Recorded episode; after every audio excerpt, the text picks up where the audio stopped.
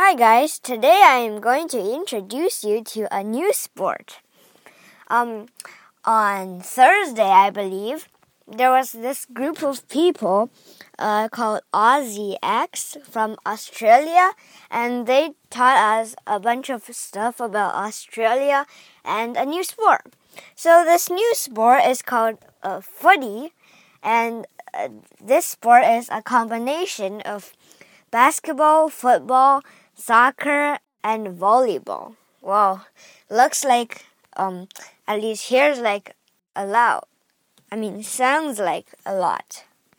So anyway, there's this animal called an emu in Australia, and there's a, a um an animal called a kangaroo, which I suppose you know already. And a fun fact about them is they can't walk backwards.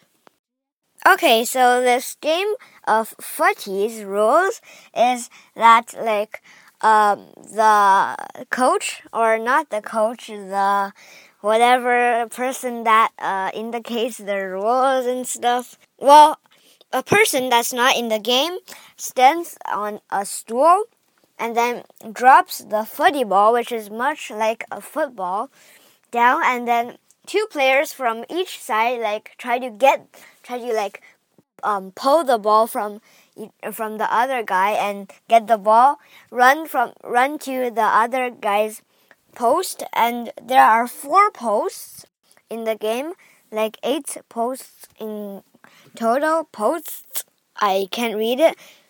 Um it's about p-o-s-t-s and they are just like big sticks. And two of them in the middle are very tall and big and if you shoot the if you kick the ball in between the big posts, you get um, six points. And if you get in between the big posts and the small posts, um, you get one point. Or if you hit the posts, you um, get 1.2.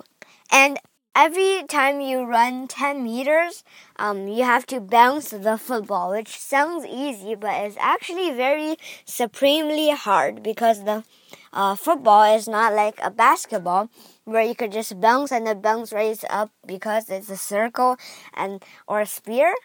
And anyways, this football is like a oval thingy, so you don't know where it bounces. And there's this ultimate trick in footy where you like um, say someone just someone on your team just kicked the ball to you, and then another guy from the other team um, just was about to get the ball, and then you just suddenly jump off and then um, jump on his shoulder and then get the ball, and then uh, roll and then fall down, and then roll, roll, roll, roll, roll, and then run. That's the this um very awesome trick. We always, um, me and my classmates always try to do it, but uh, the people from the uh, Australia doesn't allow us because it's a little too dangerous. Anyways, this is Freddy's rule.